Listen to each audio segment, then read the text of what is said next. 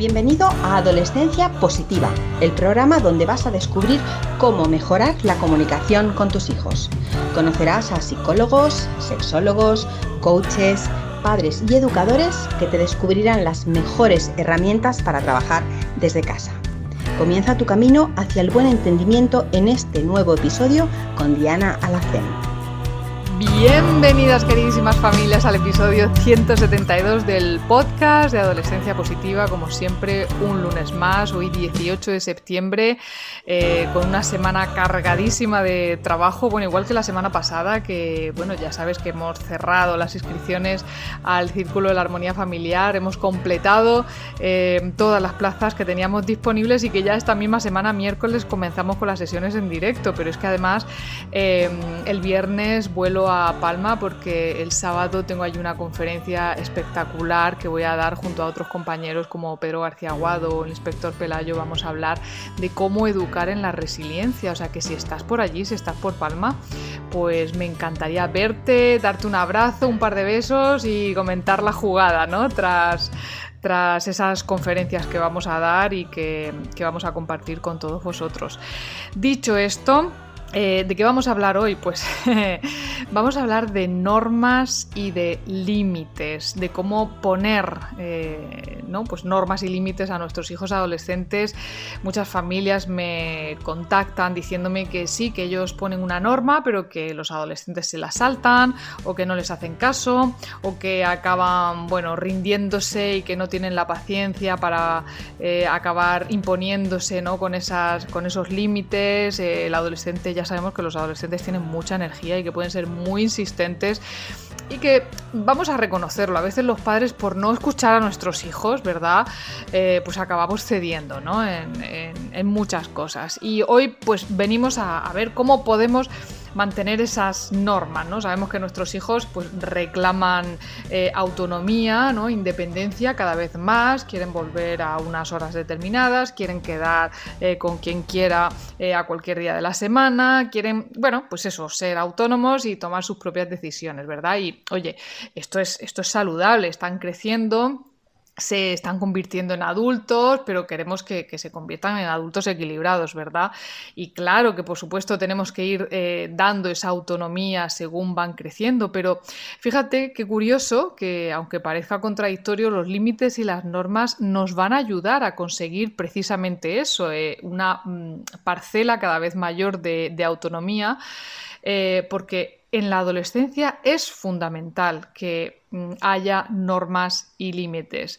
A veces se confunden un poco estos dos términos y antes de nada me gustaría distinguirlos para entender bien el, resto del audio, de, las herramientas que quiero compartir contigo, ¿no? porque no son lo mismo. Parecen que las normas y los límites son lo mismo, pero no lo son. Los límites, como su nombre bien indica, son esas líneas rojas que no se deben de cruzar eh, pues nunca o casi nunca, ¿no? Es aquello que compromete eh, la seguridad de nuestro hijo, de nuestra hija adolescente, sobre todo la seguridad física, la seguridad emocional, no solo de ellos, sino de las personas que le rodean, ¿no? Y aquí cuando ponemos un límite, pues hay, hay, poco margen, básicamente. Es un, es bueno, trabajo nuestro como adultos el decidir cuáles van a ser esos límites, ¿de acuerdo? Y luego, por otro lado, están las normas, que son las herramientas que nos van a ayudar a que se cumplan esos límites.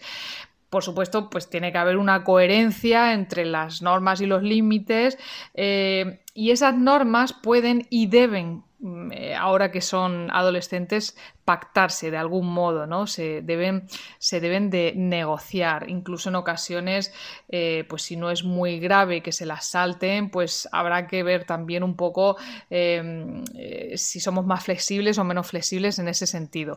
Sin embargo, en los límites, aquí ya no hay posibilidad de margen, ¿vale? Mm, han de seguirse.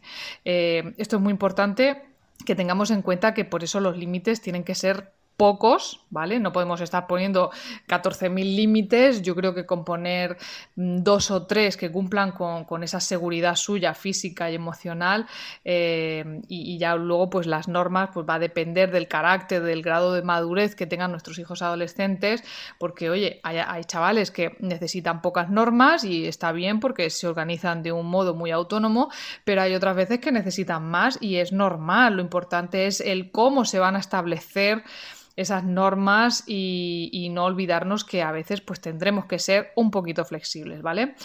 ¿Por qué son necesarios? Hemos dicho que, son necesarios las normas y los límites en la adolescencia, pero ¿por qué? Vamos a ver, eh, eh, en esta etapa todos son cambios, cambios mm, físicos, en las relaciones, eh, cambios en las eh, etapas educativas, así que lo que necesitan nuestros hijos es un poco de orden externo, ¿vale? Y las normas y los límites van a crear ese espacio consciente y predecible en el que ellos pueden experimentar con seguridad.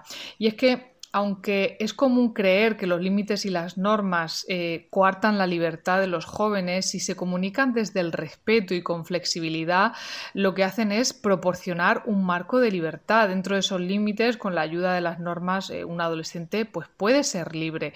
De hecho, los, eh, muchos psicólogos y profesionales están de acuerdo en que es igual de perjudicial el no poner límites a un chaval que poner demasiados, eh, educar desde el laxismo o educar desde el autoritarismo es igual de perjudicial, ¿vale? Entonces al final lo que aquí pasa es que los niños los chavales pues se pierden, no saben cómo deben comportarse, dudan, les baja su autoestima, se sienten inseguros em, y claro, cuando son vistos así pues podemos decir que, que al final nosotros realmente lo que queremos es cuidar de nuestros hijos y, los límites cuidan a nuestros hijos, les ofrecen una seguridad, ¿no?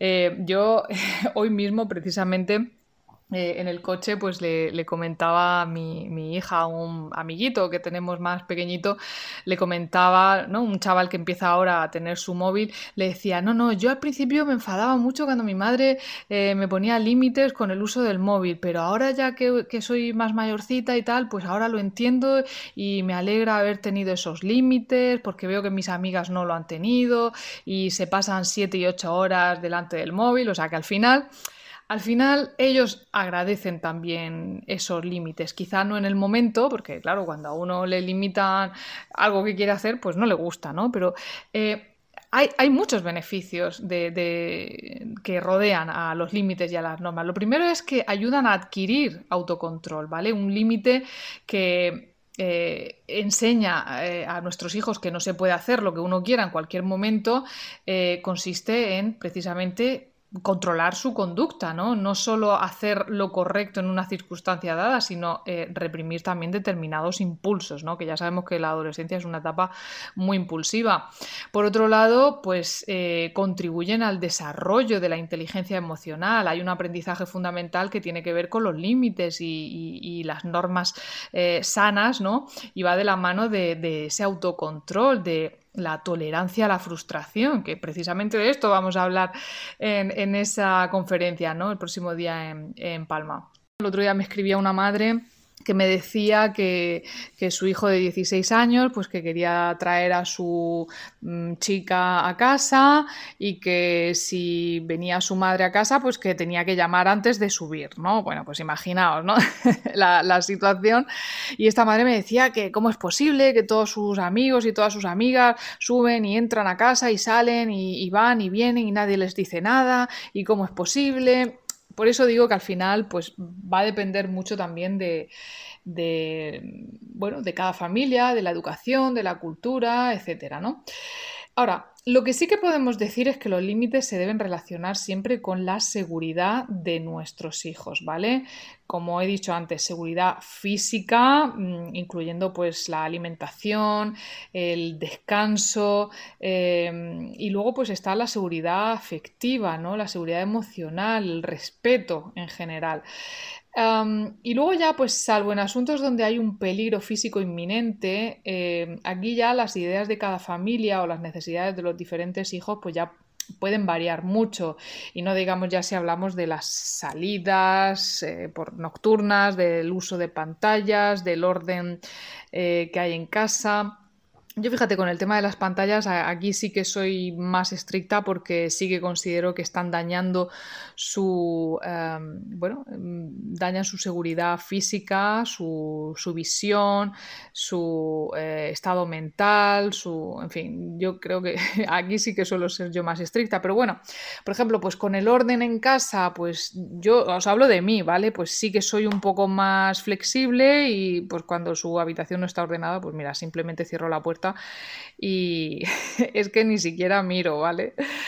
Em, luego, eh, podemos hablar también de algunas formas, eh, de algunas maneras mm, para saber qué es lo que necesita eh, nuestra familia, ¿vale? Podemos reflexionar, que es que muchas veces ni siquiera nos paramos a pensar, oye, vamos a ver, ¿cuáles son los límites que yo quiero poner en mi casa? ¿Cuáles son las normas? ¿Voy a mantener un, un, diálogo con mi pareja o con mis hijos? hay que realmente hay que dedicar tiempo a establecer o a pensar uno mismo, oye, ¿cuáles son los límites, las líneas rojas que yo quiero poner y qué normas necesito para que esto se cumpla, ¿vale? Y ya después entonces se comenta con los hijos y se habla con ellos y así, pues, oye, esto va a evitar que nos dejemos arrastrar por las opiniones de ellos y que luego nos estemos arrepintiendo, ¿vale? Mm, también es importante que observemos cómo se desenvuelve nuestro adolescente. Como hemos dicho antes, hay chicos y chicas que necesitan más normas para orientarse y otros necesitan menos.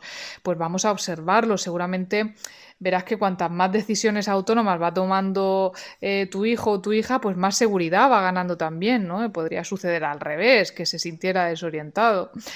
Podemos también proponer un marco claro para mm, todo aquello que, genere conflicto. ¿no? Si nuestros hijos eh, no tienen problemas para dejar las pantallas, bueno, pues ahí no necesitaremos ninguna norma detallada ¿no? al respecto, pero si tiene problemas para soltar la pantalla, o si le cuesta eh, irse a la cama a su hora o sentarse a hacer los eh, deberes escolares, pues entonces lo mejor es hablarlo y llegar a un acuerdo con ellos.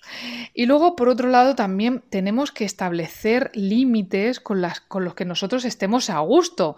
Mm, fíjate que se habla poco de la necesidad de que los padres y las madres se tienen que sentir a gusto cuando van cediendo parcelas de poder a sus hijos.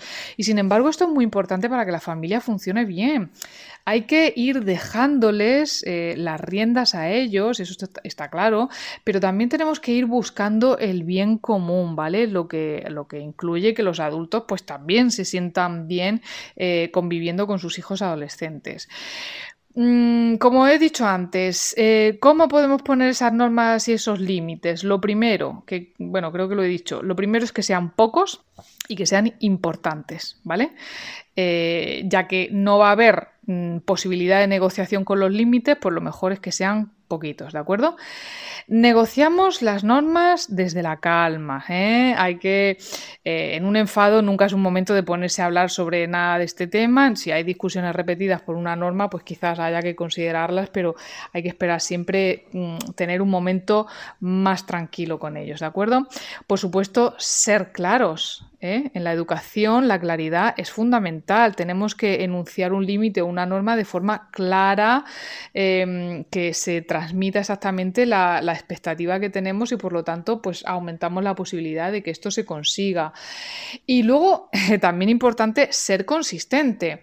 Esto funciona en dos sentidos. Por una parte tiene que haber consistencia y coherencia entre los límites y las normas y por la otra hay que aplicarlos siempre. Si un día hacemos la vista gorda y al día siguiente exigimos el cumplimiento de una misma norma, pues no estamos siendo consistentes ni transmitiendo el mensaje de que las normas pues hay que cumplirlas, ¿de acuerdo?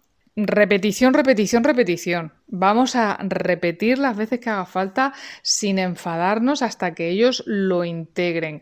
Em, quizás sea la parte más complicada, ¿no? Cuando negociamos una norma con ellos, eh, tendemos a pensar que por el hecho de haberla negociado ya va a ser muy sencilla de aplicar y ya no va a haber problemas, pero no siempre es así. Hay veces que vamos a tener que recordarle a nuestros hijos ese compromiso eh, al que hemos llegado de, de forma calmada y serena hasta que llegue a integrar Em, y luego ya yo diría ya el, último punto, y con esto acabo, es eh, aceptar sus emociones, porque se van a enfadar seguramente, sin, sin, tener que permitir ya determinadas conductas. Yo entiendo que los límites son frustrantes en ese momento y que los adolescentes pues, son personas muy emotivas, eh, así que a veces pues, se dan grandes enfados ¿no? como consecuencia de, de ese límite que hemos impuesto. Pero bueno, ya sabes que nosotros aquí en Adolescencia Positiva siempre aconsejamos eh, que hay que permitir esa emoción, pero eh, no la expresión si está desajustada con lo que debería ser. Es decir, si entramos en violencia física, verbal, si lanza objetos, si da portazos, ¿no? Aquí ya si establecemos límites y, y, negociamos las normas es una de las mejores maneras para reducir ese conflicto con nuestros hijos adolescentes desde el principio. Desde el principio. Así que, bueno, pues em, eh, espero que este audio te, guste, te haya servido. Ya sabes que, bueno, me encantará recibir tu opinión bajo el audio. Y recordarte, eso sí, porque algunas me lo seguís comentando, que en Spotify nos veis repetidos hay dos podcasts de adolescencia positiva, pues siempre tenéis que buscar el que tiene la portada nueva, ¿vale? Hay uno que está con la portada antigua, que es de color blanco con las letritas verdes y tal, pero tenéis la nueva portada que es más eh, moradita, azul, es... Eh, bueno, pues la, nueva, la última que tenemos, ¿no? Con el logo de Adolescencia Positiva. Así que bueno, pues ahí lo dejo. Eh, nos escuchamos el próximo lunes y bueno, pues si estás por Palma, me encantará verte por allí, ¿de acuerdo? Bueno, familia, un abrazo fuerte y que tengáis muy semana. Chao. Gracias por formar parte de la tribu de Adolescencia Positiva. Esperamos tus comentarios y opiniones sobre este podcast, ya que nos ayudará a seguir con este maravilloso proyecto. Si deseas seguir formándote con nosotros, visita la web adolescenciapositiva.com. Y recuerda, los buenos hábitos formados en la adolescencia marcan toda la diferencia.